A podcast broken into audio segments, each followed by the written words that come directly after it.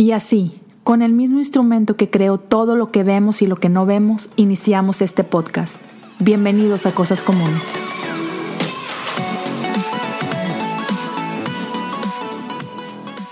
Bienvenidos todos a un episodio más de Cosas Comunes. Es un gusto volver a estar aquí con ustedes. El día de hoy tengo un, invitado increíble y créanme, no puedo esperar a que ustedes escuchen la historia de, él y, lo que iba a compartir con nosotros el día de hoy.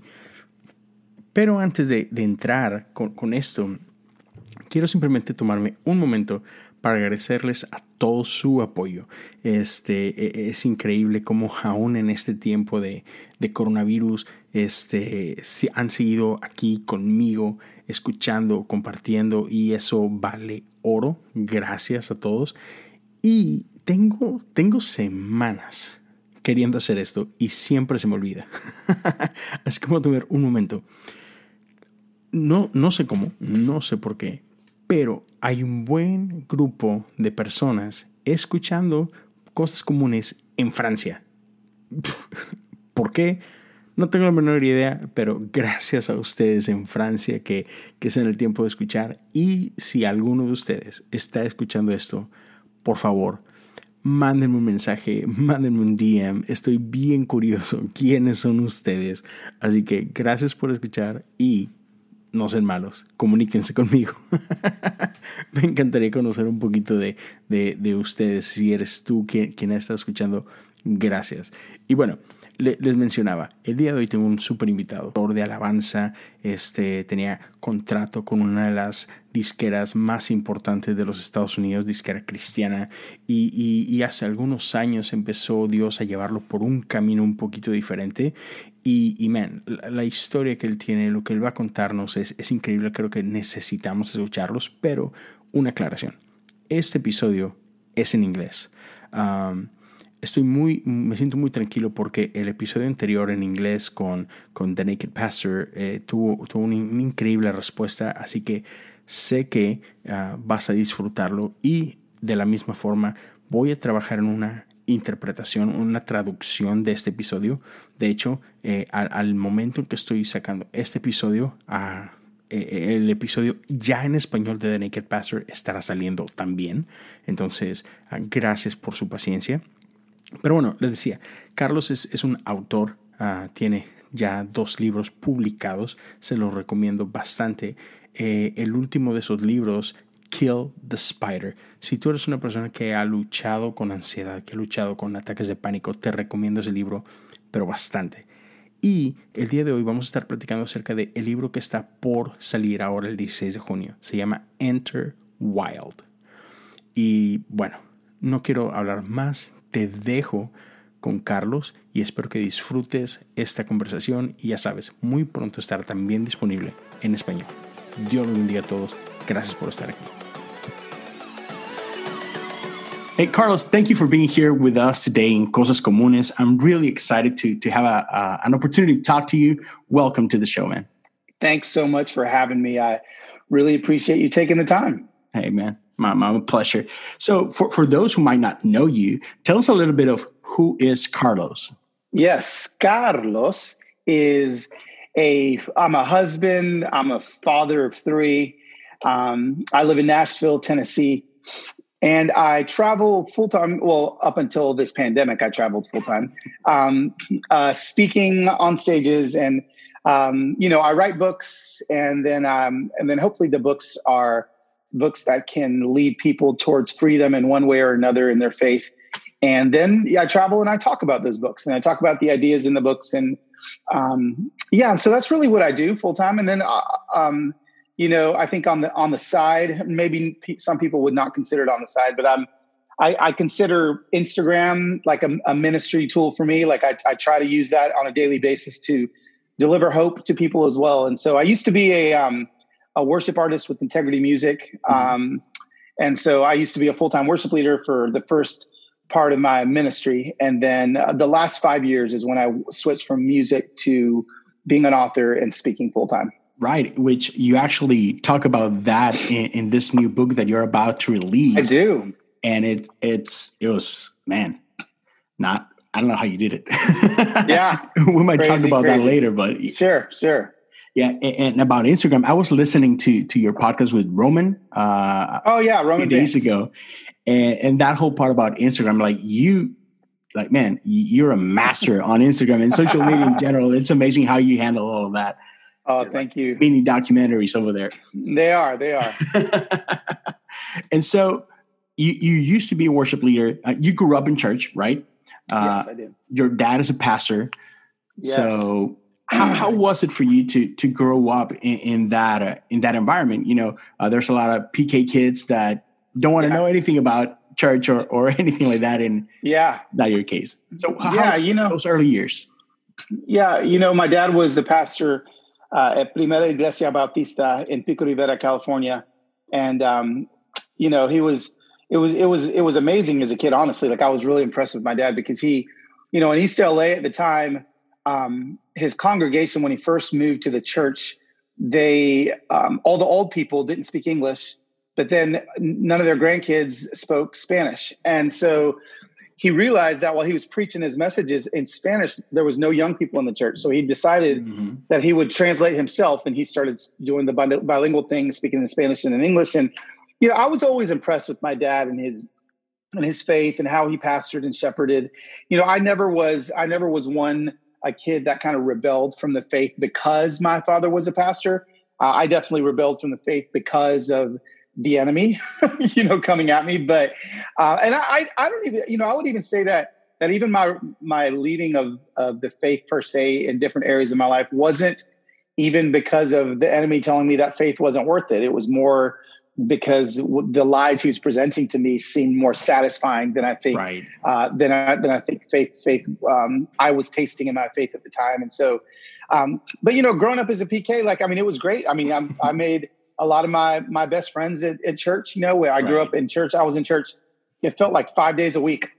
You know, like Wednesday night supper, Tuesday night this, you know, Thursday night this. Um, and so, yeah, I mean, I had a I had a very um, you know, almost almost a romantic view of my childhood in the church. Like it was, I write about it a lot in my books. Right. You know, I write about it a lot in this next book that's coming out. Um, and uh, yeah, you know, I mean, I, I feel like I got, I got a really good foundation of faith, and so hopefully, you know, my kids. I'm not a pastor per se. I mean, I, I, I am an ordained minister, but looking at their lives, hopefully, they're you know, we're we're balancing it out enough for them to where they, you know, they they will continue on their journey of faith um, the way the the way that I did too. Yeah, and, and I love how you mentioned that that, that you you do uh, write a lot about that subject, and and you were talking about the lies that that you used to believe, and and you addressed yeah. this in your previous book, "Kill the Spider," which is amazing, and I recommend it to like, yeah. everyone. And and I remember when I first thought about uh, talking to you, this was way yeah. before you were about to release this book. Um, yep and, and, and I wanted to talk to you because at least in I think this is coming worldwide, but specifically Latin America, we are so close to to that subject of mental health and anxiety. Yeah. You know, we we hear anything like that, and it's like, oh, you just need to pray more. And right. so when I read your book, it was, oh man, like so refreshing, and not only that, like so helpful. Like someone is talking about all of this and being vulnerable about this.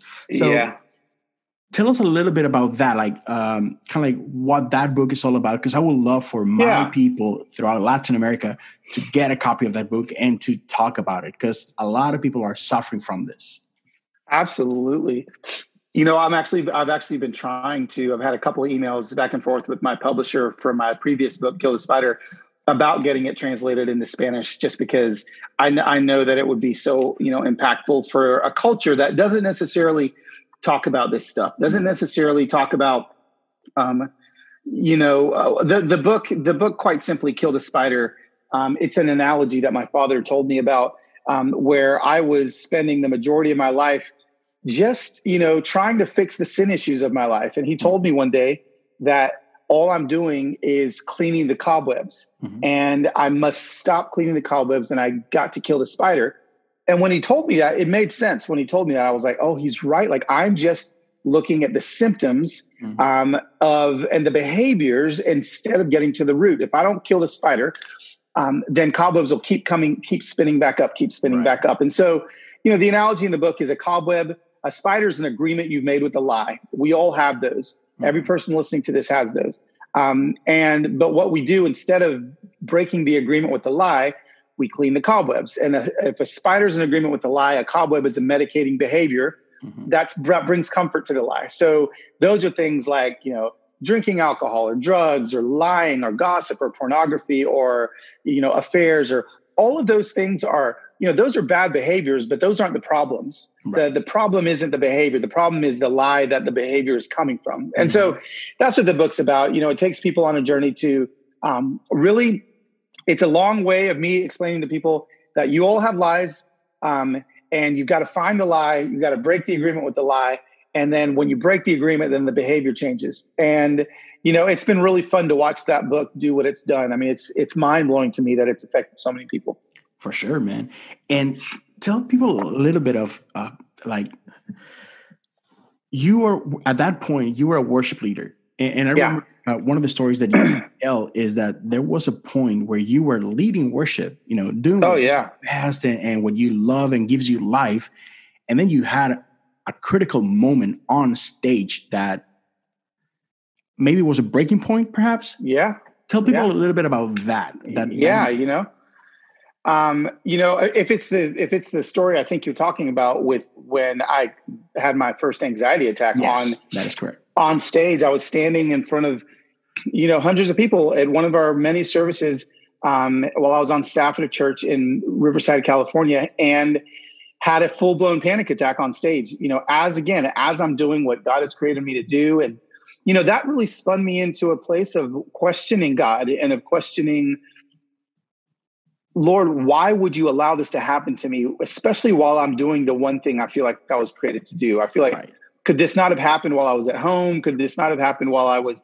I feel like it really it sucked the life out of me. And so, you know, it, be- then began a long journey of, for me, um, this journey of, of trying to get better, trying to to get back to a place where I felt comfortable leading worship again, and and being very vulnerable about my anxiety. Like I I, I was very honest with people, uh, honest on the internet. I always have been about anxiety and depression, about the fact that I took medicine, all these things, and and I think you know here's the thing: is like in Kill the Spider, when I when I um, wrote that book, and even after I wrote that book, um, I think that that by by breaking agreements with um, with the enemy and killing spiders, I think that that's that's that's really healthy, and I think through all the therapy I did and all the you know exercise and changing my diet and all of these things, I got about sixty percent better mm. with my anxiety.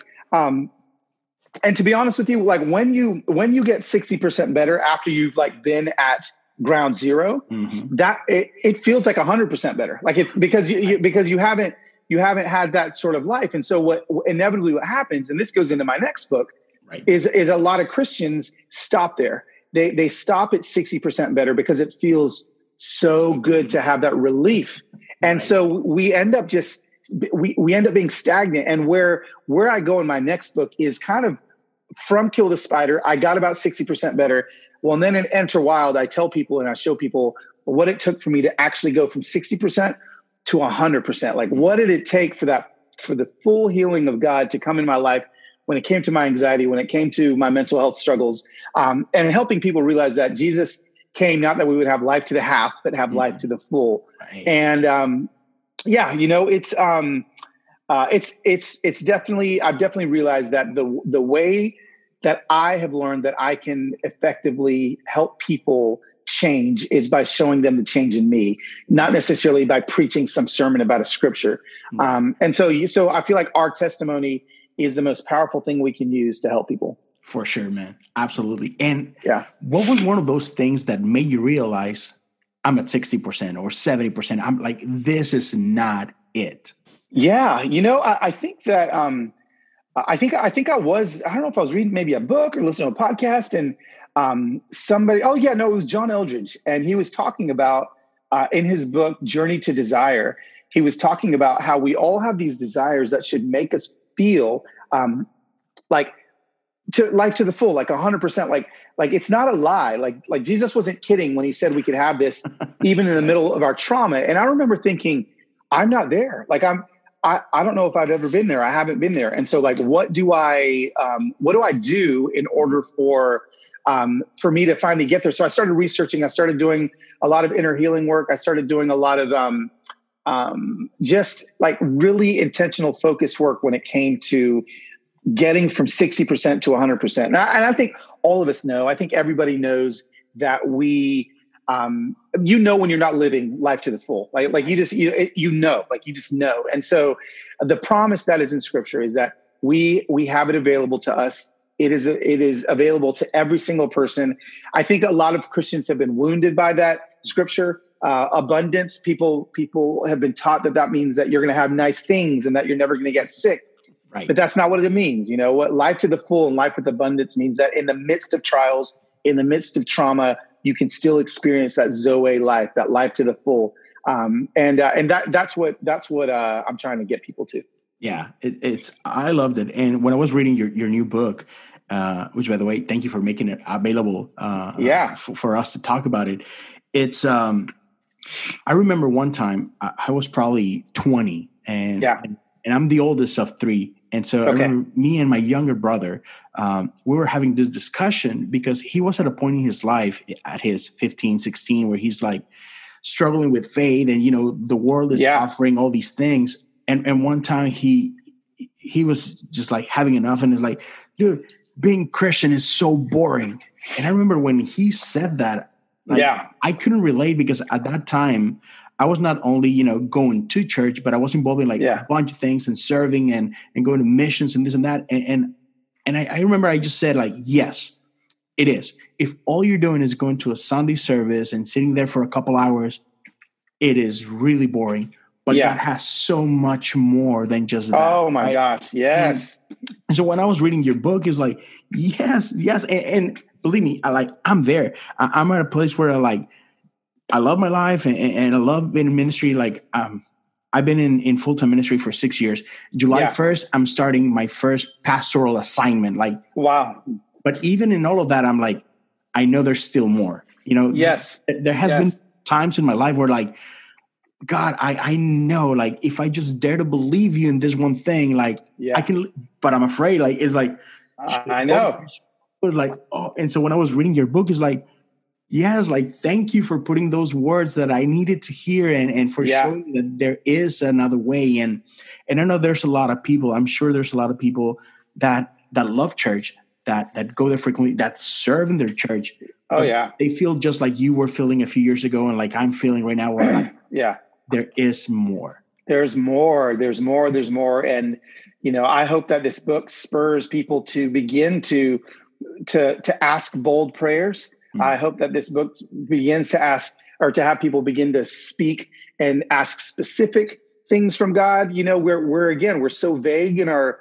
The reason why you're, why some people are bored in their faith is because it's like walk. It's like it's like God giving you the keys to Disneyland, but you just walking around the streets and never getting on a ride. Like who who in the world would do that? You know, it's like no, you actually have access to all of this incredible fun you know, we serve a whimsical God. We serve a God who has fun. I mean, you look at the story on the road to Emmaus when Jesus shows up to his two um, disciples and they're walking down the road, and he could have just walked up to them and said, Hey guys, it's me. I'm resurrected from the dead. But what does it say? It says that he disguised himself so that they would not know who he was. And then he let them walk on and on and talk about life. And then he, they invited, then he pretended like he was going to go another way and they, so that they could invite him to their house. And then he shows up at their house and then they're having dinner. And then it says, poof, they could see who he was. And then the second that they saw him, their eyes were opened and it said they disappeared or he disappeared from their sight. Like that's, this is the kind of stuff I'm talking about. Like this, yeah. we serve a Jesus who is like whimsical and fun and, um, and anyone that's bored in their faith is, they're, they're bored simply because they're not, uh, they're not stepping into the experience that God, uh, that God really has for them. Yeah. And I know in, in the book, you, you also talk about not, not only that you knew there was more, but you talk about what were those fears, right? Like why yeah. it was hard for you to step into the wild, right? Yeah. Tell us a little bit about that. Like how, how were those those things holding you back, or what kind? Give us a couple of examples. Like, man, I know there was more, but yeah, thoughts were yeah, yeah. You know, I think that that so many times, and this can go for every Christian, probably the biggest thing is fear that God isn't who he really says he is. And I think that fear is what keeps so many people from wild because we don't we we we pray very vague prayers. We pray we're not specific at all. And so that fear will keep so many people from experiencing wild. I know for me, um, I would pray very vague prayers, very blanket prayers, and um, you know, not wanting. And I tell a bunch of stories at the end of the book on very on how God can not only blow your mind in like massive ways, right? Like there's there's always going to be those big moments of like, oh, there's a you know, ten thousand dollar check shows up in your mail when you need ten thousand dollars. Like mm-hmm. that's not how God is always working. Like people always hear those things, but also like the tiny itty bitty little moments that you can pray on a daily basis, asking God, should I go left or should I go right?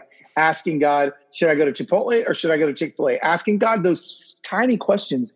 I re- I find that it's more in the small kind of miraculous moments, those mini miracle moments mm-hmm. uh, that I have on daily basis, where my faith is strengthened to go wild. And and again, the reason why I didn't do it, I think, was twofold. I think one, I didn't know it existed. I think for so many Christians, they don't even know that it's available. I mean, mm-hmm. it took me until I was 40 years old to realize there's actually more. That the the land of miracles, signs, and wonders is actually available here. You know, and and and it took a shift of of it took a change of churches for my family to start kind of sitting in this space of realizing that more is available on this side of heaven. We don't have to wait for heaven.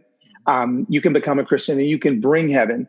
And you know that's you know it's scary, you know, because it's um, uh, it's uncomfortable. Where we people like a sense of normalcy. To be honest with you, Christians like to like a mild faith because it doesn't um, it doesn't force them to make uh, bold prayers and um, man, I just hope people read my, this next book, and I hope people are challenged to start praying some big, bold, risky prayers, uh, so that God can blow their minds when He comes through, every, because He comes through every single time. Yes, he he definitely does, and but it's so scary. Like, um, yeah, e- even that, like when, when you say like, should I go Chick Fil A or Whataburger? And it's yeah. like a lot of us think like God doesn't care. He has more, you know, important things. right. But he does. It's unbelievable how even small things like that, like it's really not about Chick-fil-A or Whataburger or, you know, right. like, but if you go here, I'm gonna present yes. this, right? Yes. And yes. So that's what sometimes it's hard for us to understand, to grasp. And I love that story that you tell about left or right in your yeah. what on yeah. when you just obeyed, right? Yep, yep. But in order for us to to get there, I, I love how you the first thing that you that you talked in, in, in this book is the importance of entering rest. And, and yes. I know, like people, please, please, book comes available. What June uh, 9th? Sixteenth. Sixteenth. All right. Yeah. Please get it. Go go buy it. Pre-order it right now. It, yeah. It's, it's, oh, it's so so so good. But tell just uh, you know, just in, in a big scope, what is to enter rest? Yeah, you know, enter rest is the first step in in entering wild. Uh, entering the goal of entering wild, the goal of experiencing um, the wild side of your faith that God has for you, the miracle signs and wonders, the abundance. In order to be able to get there, the first step you have to do is hear from God. You you've got to hear from God. And so entering rest is not about actually resting. Like sure, like that's a fringe benefit. Like when you when somebody rests and and somebody slows down, yes, your body will recover or whatever. But that's not why I'm talking about it in the book. Mm-hmm. The purpose of, of resting is, and is to hear the voice of God because I I've realized in my own life that the faster pace I go, the um, the more um, accelerated that my life gets, the harder it is to hear from God. And it, it, quite simply put, it's this you lower the volume of life, and the volume of God goes up. Lower the volume of life, the volume of God goes up. So that the whole first section is teaching people how to hear the voice of God. That is what it's all about, how to hear the voice of God. And so I give a lot of very practical ways that people can do that. Uh, but also the big takeaways, you know, again, you look at the um, the Israelites when they are um, freed by Moses, and you've got the Egyptian army hot on their tail, and they find themselves standing on the edge of the Red Sea, and they look behind them and they see an Egyptian army storming them, and they're about to die. and they freak out. And Moses literally tells them to stand still and you will see the Lord save you today. And I just think that that, that those two words, stand still, w- are what most Christians have no idea how to do that. We don't, we've, we've forgotten how to stand still.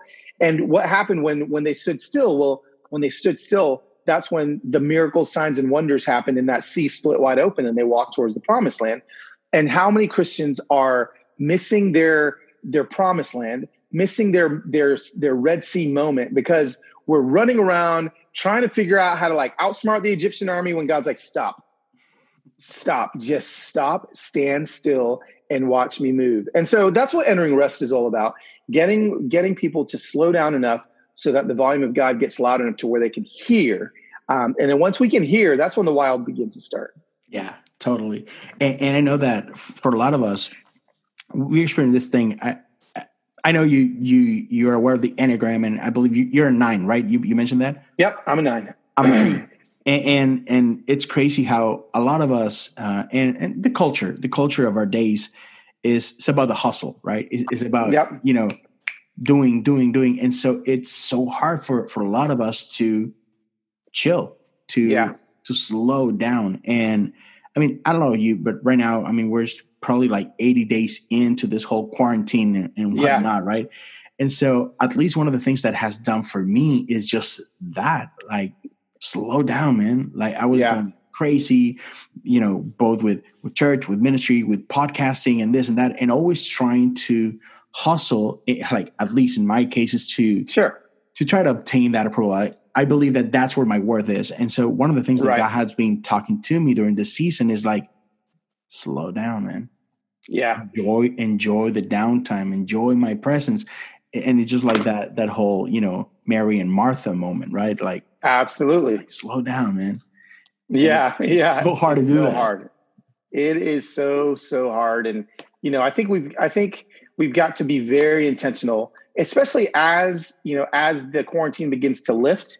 Mm-hmm. Um, you know, I, I, I feel like God, I feel like so many Christians are maybe going to lose the disciplines that they have developed in this quarantine because now we're going to feel like we have to work twice as hard in order to make back the lost income or whatever it may be and and again the goal isn't to not work hard the goal isn't to not hustle like you can i know plenty of people that worked hard jesus worked hard jesus well, jesus you know he he constantly went but he did it at a pace mm. um, that that i think we need to look at you know he walked at three miles an hour i think we can slow down and and find our three miles an hour, whatever that may be. Mm-hmm. Absolutely, yes. I, I think we, we, definitely need to to to learn that even in this, less is more, right? Yes, yeah. And, and man, it's it's a challenge.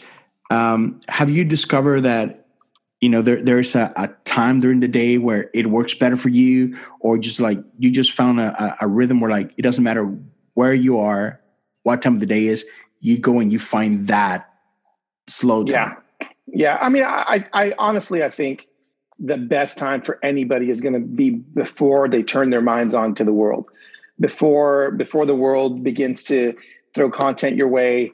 You know, that's just, that's going to, I think that's going to be for most people. Some people may, maybe not, but I just think the way our brains are wired, mm. you know, if we can open our eyes in the morning and before we start consuming content, spend time with the Lord, um, you know, I think he's going to be the clearest at that point.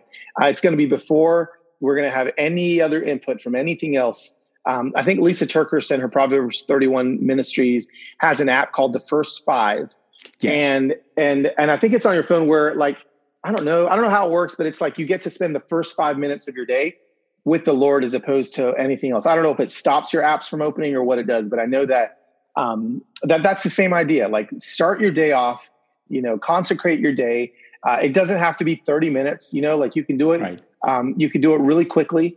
Um, and but I think the more you do it and the more you start to hear from God, the more you're going to want to spend time with Him, and maybe the longer you know time it'll end up taking. Absolutely, and, and at the same time, uh, at first it's, it's probably going to take forever uh, yeah. for you to actually you know hear or or I don't know if you even hear, but to believe that you're hearing, because I know yeah. that is a struggle, right?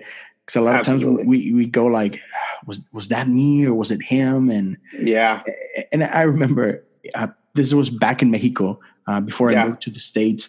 Um, I, I, was part of this uh, worship ministry, and every week we, we will gather and we will pray and and, and you know we were trying to learn how to hear from God.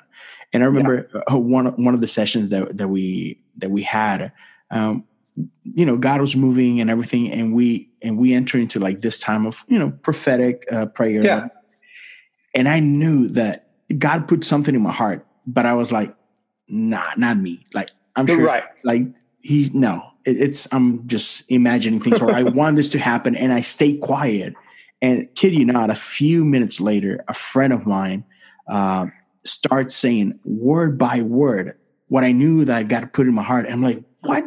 Like, I know everything he's saying. Yeah. And and, and then at the end of of that moment, it, it, was one of those beautiful times with God where where He looks at me. It's like, hey, God told me He gave you this.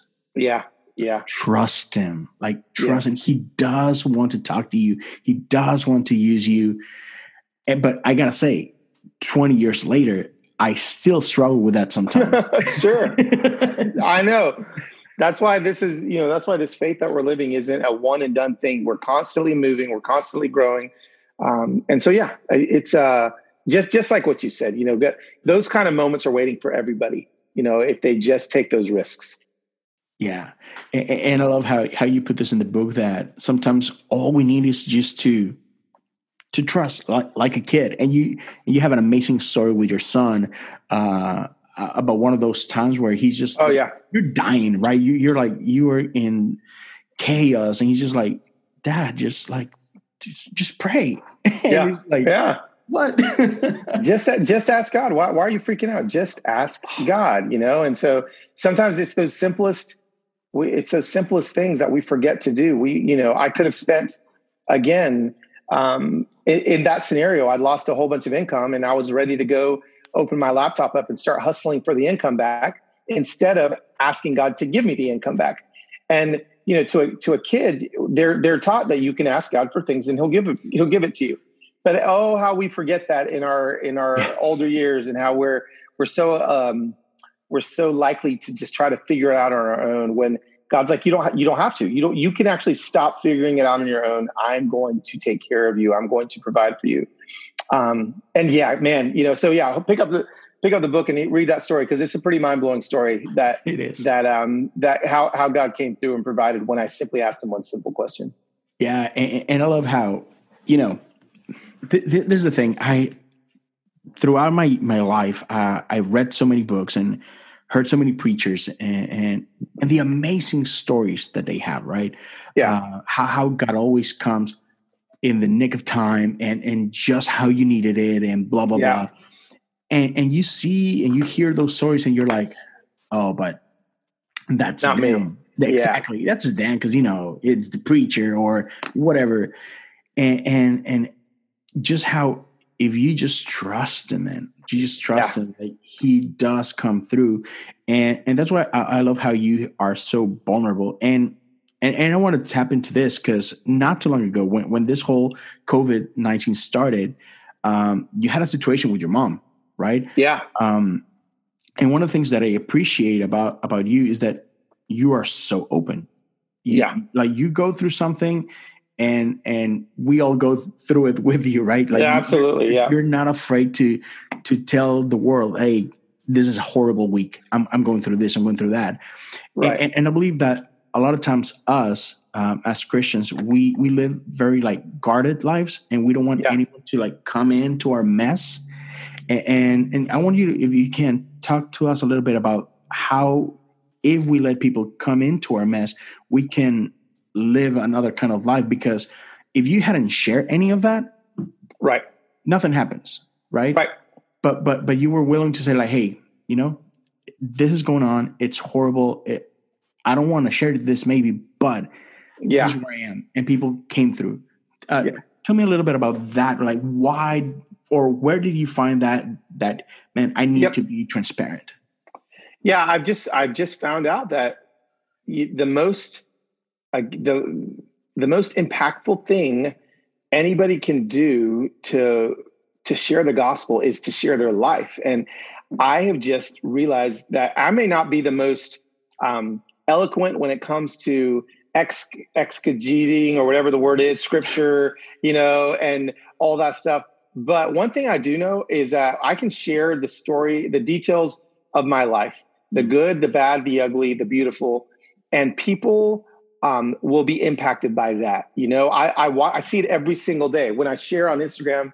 You know, when my daughter was sick and in the hospital, and oh.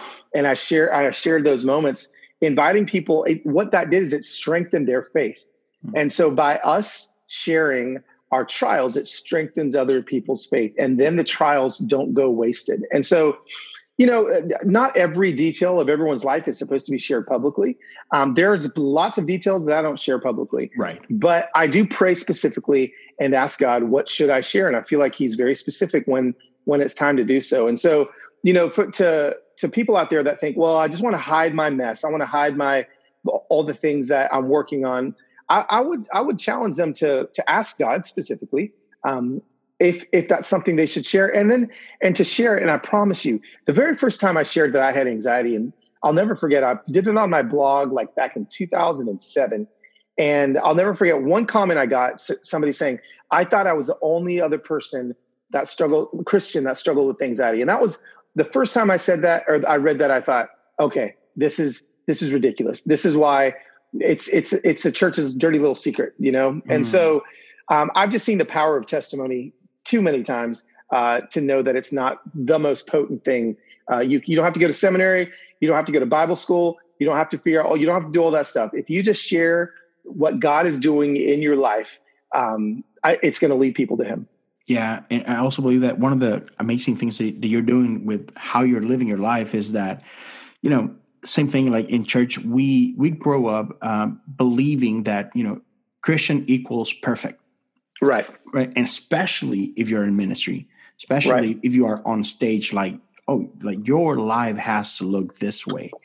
And and the way you have lived your life is just like, man, I, am just as a mess as, as, you are, right? Yeah. And, yeah. and and I don't know, like maybe a few years ago or on in a different um, bubble, people be like, no, I cannot let people yeah. know that I'm struggling with this, right? Yeah, yeah. But, but it's in that where you have found your freedom but not yes. that, not just in sharing it, but yeah. In walking. Oh my gosh. Yeah. I mean, we, we find so much freedom uh, when we when we show how Jesus has affected our lives. You know, I, I feel like um, people's and and I, sometimes I think people confuse testimony for um, I was down and then God pulled me out. Like that's that's not the only testimony that we have. You know, like um, there could be I was I was down and I'm still down, but I believe that God is going to pull me out, although He hasn't pulled me out yet. Like that is just as powerful as a testimony. Just because you don't have the the bow wrapped on your on your situation doesn't mean that your life story is not going to impact other people. Exactly. E- even those like small victories, uh, yeah, can, can, help other people be like, "Oh, that can be me tomorrow," right? Absolutely. And, and, again, it's like I'm not done. Like I'm not on the other side, but there's progress yeah. or today was a little bit better than yesterday so maybe it right. will be for you to tomorrow and things like that. Yeah. Yeah dude. Um and, and what was one of the, the, the things that that made you um kind of like write enter wild? Like what, what, was one of those defining moments that is like th- this needs to you know yeah. well I, I i think because probably for me the biggest thing was kill the spider um Kill the Spider really helped people identify lies and break agreements. And I, fe- I felt like that's a great first step. But like, I feel like Kill the Spider is like basic training for spiritual warfare. I think what I get into Enter Wild is more like special ops. It's like, okay, let's take it up to another level. The whole middle section of Enter Wild is is a section called Enter War, and that's after Enter Rest. So it's Enter Rest, Enter War, Enter Wild, and that Enter War part, you know, I believe is going to lead some people um, to some freedom that they didn't know, you know, was available to them. And so, yeah, I, I wrote Enter Wild because it's just the next step. It's just the next. Uh, it's almost like a full circle uh, book and idea on what full freedom looks like and what it's going to take. You're going to have to hear from God when you rest. When you hear from God, uh, what you need to go to war against, then you enter into war. You pray the promises. Uh, you do all the things that um, he's asked us to do on how we battle specifically. Uh, and then once you find victory in those battles, uh, then you get to enter into the miracle signs and wonders that he has uh, promised us. And so I just think it's a full circle kind of book. Um, it's uh, it's what it's what my wife and I are passionate about seeing people find freedom.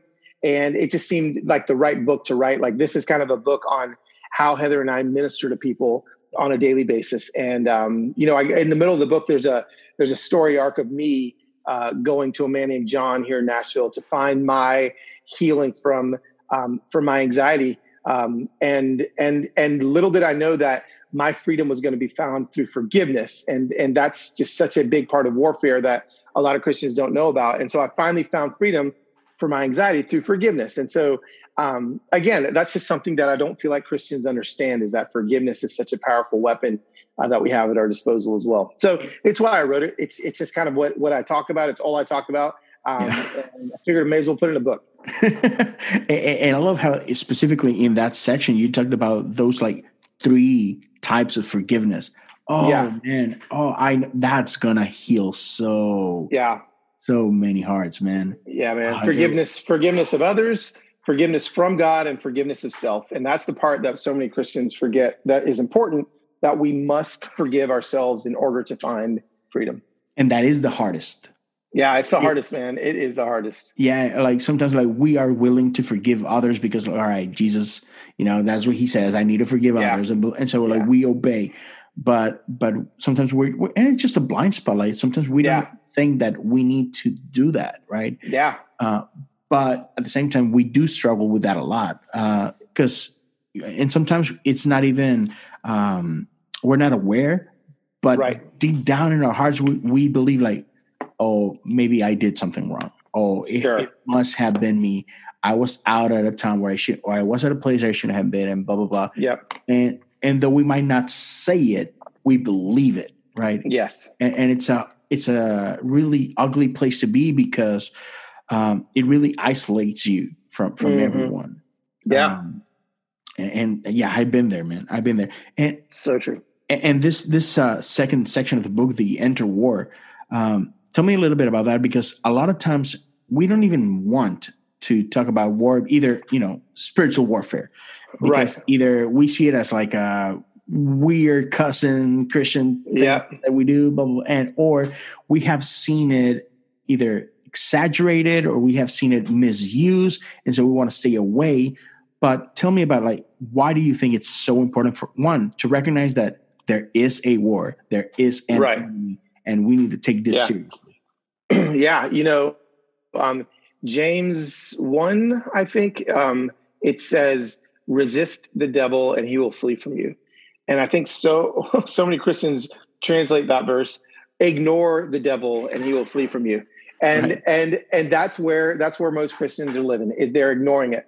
They're ignoring the warfare, they're ignoring the devil. But the word resist is actually, I mean, you you you study that word, it's like a pressing back upon, like it's an active thing. And so like like this is a battle that we that we have to be resisting the enemy on a daily basis which which is not ignoring ignoring is not going to do a thing and so you know I, I kind of liken it to people that live in like a war torn country they they don't have the luxury of of ignoring the war they, they don't have the luxury of ignoring the war they don't they, they can't just like go to starbucks and act like there's not a war like or else they may die and so like we have to take take that same responsibility in the warfare that we're, in. We can't ignore the fact that we're in a war. You can, but you're going to get destroyed. You're going to get slaughtered. We we live in a in in in a um, we live in these lives that they're they're just they're they're brutal. Like the assault is so brutal, and um, the whole Enter War section, you know, is is hopefully giving believers the and equipping them with the tools that they can use on a daily basis to not ignore the devil but to actually resist the devil. And so yeah i mean you know i talk about warfare and kill the spider. I talk about warfare and enter wild. I'm going to talk about warfare in the next book. I want to make it normal for christians. I, I don't want you know uh, christians to, to to keep ignoring the enemy because it's doing it's it's doing no good and it's not leading them towards abundance you know you've got to fight um, and and the beautiful thing is we have the we have the authority that has been given to us in Jesus Christ, and we just get we get to exercise that authority. Mm-hmm. I love eh, eh, this is there's a story that you share on Kill the Spider, and, and this has to do with your dad, and it's basically you know you're having a, a, a terrible moment. You went to college, if I'm not mistaken. Yeah, and, and so you were you were far from home but like you were in a dark place. And, and I remember there was this one night, and suddenly the I think you were about to call your dad. Yeah, yeah. Reach for the phone. Call, yes, exactly. And then boom, get, you get a call.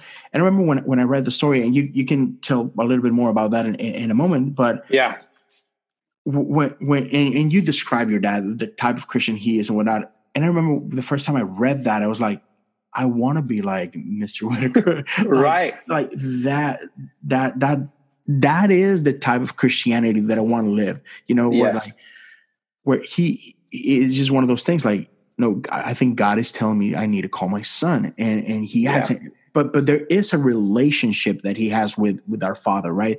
And, and so, yes. and again, so we- so that, that so he is. You know, if you go back to that story, which Mhm. I haven't really thought of that story because it was in Kill the Spider, but the the truth of that story is my father. Although I was in warfare in the moment, my father was in rest. He was in the rest section, so he was hearing from God and entering rest. He decides to call me while I'm in war. I reach through, and this wild moment happens. So you've got enter rest, you've got enter war, and enter wild, all in that one in that one moment. And so those are the things that that are available to us. Those are the very specific, actionable um, things that that you can have available to you. And yes, you know, I want to be like my dad too. Um, when it when it comes to that kind of stuff, he was a lot less distracted than I am. Um, but uh, yeah, you know, I think it's a it's a goal that we can all have. Uh, you know, is this a perfect science? No. You No. know, like you're not going to buy Enter Wild and you're not going to enter Rest plus Enter War equals Enter Wild. Like it's not like a math equation, uh, but but but it's a lifestyle. yes. And as we're living this lifestyle, that's when we're going to begin to step into the abundance God has for us. Yes, yes, and, and, and you keep saying that like the abundance and and man, I I just know that there there's so much more that God has for Yeah. us, and and not, not only it's available, He wants us to live in that abundance. He's He's Yeah. constantly inviting us to it, and, and I know there, there's this uh, passage, and I forgot where in the Gospel it is, but that basically Jesus says, "Hey."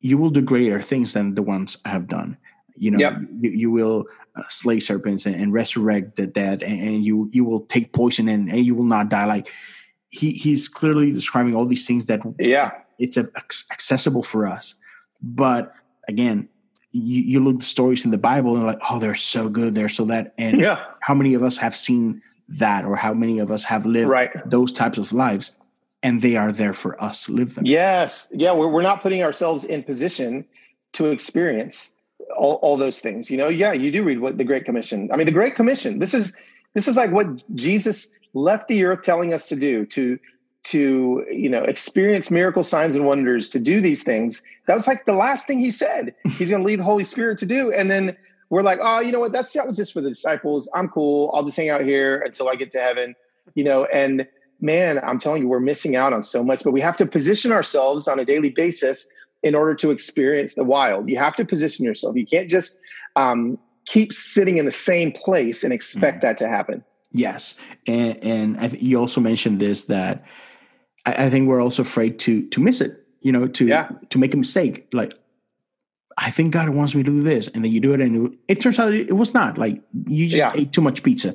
Like, it's okay. Like, it's okay. Yeah. Like, it's okay to to not have it perfect, right? It's okay to Yes. to to go out on a limb and see. I remember maybe God wants me to do this. Happen not to be the case. That's okay. Yep. But more often Yep. than not, you will face those moments where God's just going to blow your mind, right? Yes. Yeah. He, he's never going to blow your mind if you don't face those moments. So that's the one, that, that's the other thing is you can keep living safe and never have your mind blown, or you can start to take risks in your prayer life and, and have moments where you trip up and you, and you don't pull it off, but then you're going to have those moments where you're like, what? No way. This is crazy. Yeah, I, I love like uh, you know when when when God taught us to pray, um, when Jesus taught us to pray. Yeah. Um, and, and I love this part, you know, where, where He tells, "On earth as it is in heaven." Yes. And, and and so one of the things that that I love and that in the in the later years God has been talking to me a lot about is, you know, sometimes we as Christians we're we're just expecting the moment when we die and then we go to heaven. right. When we're missing this life, we can invite heaven on earth. And, Yes. and, and, and so like, when I read your books, both of them, it's yes, like you you can do this, right? You don't Yeah. have to wait till you die to see God do amazing things. Don't waste your life on earth. You know, Right. invite heaven to earth. And I see you, and and I appreciate you uh, sharing the way you share on, on on Instagram and all that because I can see you living those moments, and it excites me. Like I see Yeah. you, you know, when, when that whole episode with your daughter when she was sick, Yep. and and first of all, like, dude, I'm so sorry that y'all as a family had to go through that. Yeah. But but at the same time, like looking back, is like you experienced so many miracles. Oh, every day. And, and I know your life is not the same because what you went through and your your daughter's life. Yeah. And and, Yeah. and you exposing all of that is like you are inviting us and, and see like, hey, this is available for you too. And and I want to thank Yeah. you for doing that, man. Oh man, no, absolutely. I, you know, I'll never quit. I'll never quit doing that. It's it's uh it's what I feel like I've been, you know, called to do, and hopefully more people will take take it up upon themselves to to share those small miracles that are happening in their lives, you know, on a daily basis. It is it's true, you know, um, and and and again, the the deal is is like, I don't want anyone to hear this and think like, oh, like Carlos is over there seeing like like miracles and angel feathers falling on his on his house every single like that's not what, what we're talking about here. Like No. i'm not living in this land of of that but and i'm not this super miracle guy you know? I am i'm a guy that that has experienced it and tasted it and finally now i know that it's available. I'm just telling you you know i share a small story kind of like a if if uh, anyone's seen the movie or read read the books chronicle of narnia when lucy when lucy first goes through the wardrobe and steps into the um the narnia uh, and then she runs back to tell her siblings. She comes back to the wardrobe to tell her siblings about this incredible land that she that she fell into. None of them believe her, Mhm. and um, and she has to convince them that it's real until they finally go through and see for it themselves with their own eyes. And I feel like that's what this book is. I feel like that's what my life is. Is I'm just like, listen, guys, I've seen it, I've tasted it, I've seen it. Like I want all my friends, I want anyone that's around me to come experience it too. And I know there's going to be people that are like, I don't know, man. Like that's just kind of some weird stuff. That's crazy. That's totally fine. You can step, you can step slowly with it. We can walk as slow as you want. But I promise you, the second you step into the land of miracle signs and wonders, you will never, ever, ever want to go back to where you were before. Hey, absolutely, man. Yes, Yeah. I, I'm with you totally. And, and as we wrap this up, uh, I know we're almost uh, hitting hitting the hour. Uh, let Yeah. me just ask you a couple questions. Uh, Yeah. just normal stuff. So, how, how's the family? COVID? How, how how's Yeah. everyone in Nashville? Yeah, you know, Nashville Nashville's been hit pretty hard. Um, like the week before the shutdown happened, we got hit with the worst tornado um, the city's really ever seen. I, I feel like, at least since I've been here. And so the certain parts of our city were flattened by this tornado, and so we came right out of that tornado right into COVID's happening, and so uh, we went from tornado relief to quarantine. And so our city, man, our city's been been through it. You know, it's it's been pretty tough. There- There's um there are the, I don't know where you live. Where do you live? Houston, Texas. Houston, Texas. I don't know if you guys have these things, but every nine or so years, there there are these cicadas that come out of the ground in Nashville, and they it's like biblical proportion, man. These things swarm everywhere. There's there's moments where you look up and the sky's black because a, a spot in the sky because the swarm of cicadas. And like when we first moved here about a decade ago, um, we moved here like I don't know within a month of the cicadas coming out, and so it like terrorized my family. It was like the worst thing ever. And then they dis they and then they they have their babies and they like incubate for nine or ten years. They come back out. Well, those cicadas are coming back out like right now. Oh They're about to come. so I'm like, dear God, can you give us a break in Nashville? Like, can you give us a break? So you know, but besides of besides global pandemics and biblical plagues of, of cicadas, man, my family's healthy. We're we're good. You know, the Whittakers are doing what we do. You know, the Lord is providing for for us. I am, you know, with with my work. Obviously, that's stalled because I can't travel to go speak. Um, so I'm figuring out other ways to pay the bills. I'm, you know, Right. developing courses and doing some things that that that I can do. You know, and if worse comes to worse, then you know, I'll I'll go get a job at Whole Foods. You know, like God's gonna pro- God's gonna provide for us, and I'll be the happiest Whole Foods checker outer dude that they have there, and I'll be Instagram living the whole thing. Uh, but um, yeah, you know, like I'm I'm I'm not worried, and and I by being able to say that, I just that that right there is the reason why you should buy my book Enter Wild because the fact that I'm not worried is just it's a miracle. Um, because I'm not, you know, and and the Lord took took my anxiety and my worries and he, and he crushed it and he took took it and crushed its head. Um, will, will there be moments of, of that, you know, rearing its head back up? Sure. Like mm-hmm. I'm human. I live in a fallen world, right. but I now know, and I now have the tools that I can use um, to, you know, take a sledgehammer to the head of the enemy. So. Yeah, absolutely, man. And uh, once, hopefully, again, uh, the world is coming back you know, to, yeah. slowly but surely uh, getting back into rhythm of normal. Uh, yeah. What are you most excited about that once we're there?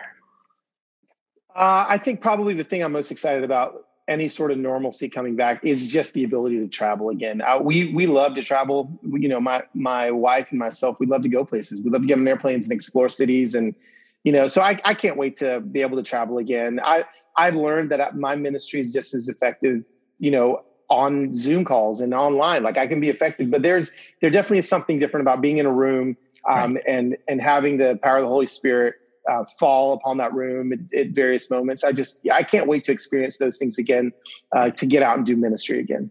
Yeah, and you're a part of an amazing church over there in Nashville. Oh yeah. What, what do you miss the most about about church, bro? Just there is there is something tangible when you walk into our church home, like uh, at the Belonging Company. You just walk in there and there's just the presence of Holy Spirit is is is there, and not not that presence isn't isn't available everywhere, mm-hmm. but there's there is a um, there is a focused um, like it's there's a focused invitation mm-hmm. for that presence to be there all day every day and I, I, feel like that's why you know the the church is doing what it's doing right now we also have leadership that is i'm just telling you just some of the healthiest leaders um, I've ever experienced in the local church. And you know, they they don't um, uh, they don't think they're perfect. Uh, there's mm-hmm. there's a lot of humility involved uh, with the way our our pastors lead, but then th- in that humility, there's just strength.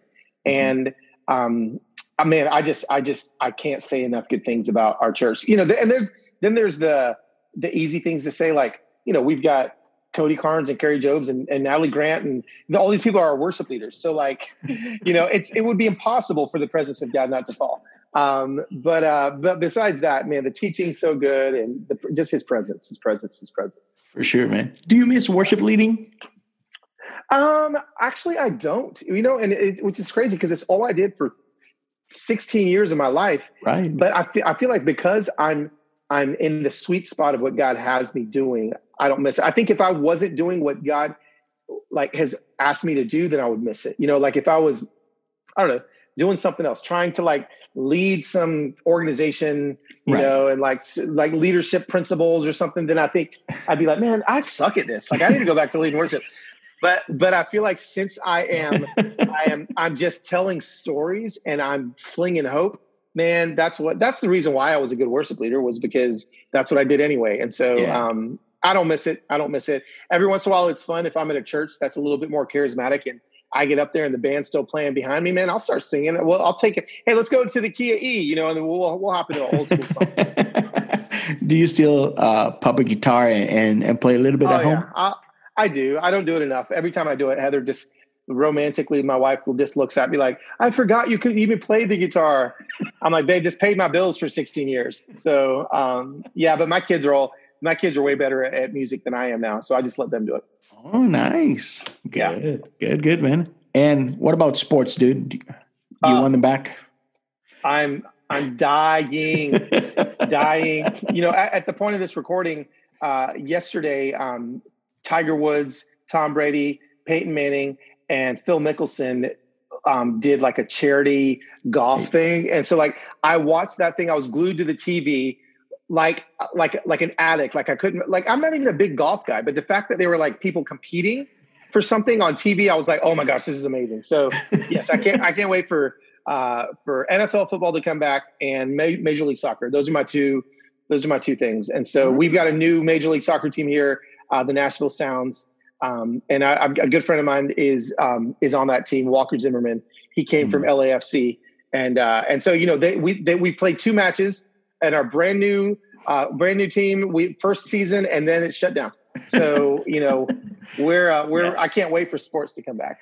Oh yeah, dude. That's why uh, while we had the the last dance on ESPN, I was like, oh bro, oh yeah. yes, give me more. Yes.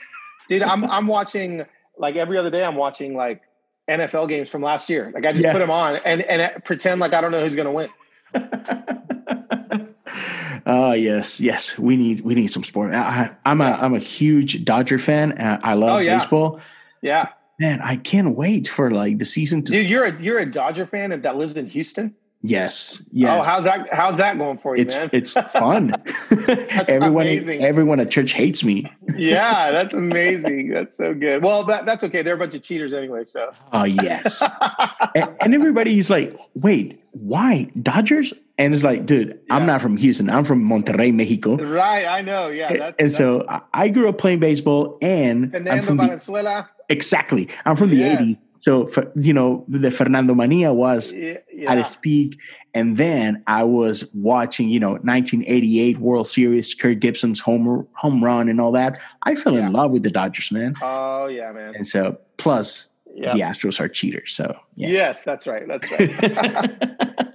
hey, Carlos, thank you so much for, for being here, man. A- any last words, any last thoughts you want to share with, with our people? Just, just, I'm telling you, um, you don't have to buy my book, but what I challenge you to do is just start getting specific with God and asking Him specific questions when you pray, and just watch Him blow your mind.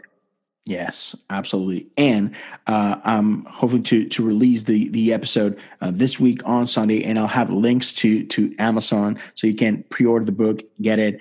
Uh, you you won't be sorry. It's an amazing book. Like Carlos, it's an amazing storyteller, and it's funny and is you know oh, on point and, and, dude so yes uh, I, I, can't wait for people to to read it and to and to live in that life man yep. experience that life so amen brother, dude thank you so much man thank you so much where can people find your resources your your yeah. social media yep if you go to carloswhittaker.com you can find my books you can find um, both kill the spider and enter wild i'm actually filming this week an enter wild e-course for everybody that that is a video course uh, for me that'll be free if you pre-order the book. I'm going to send that to people that pre-order it.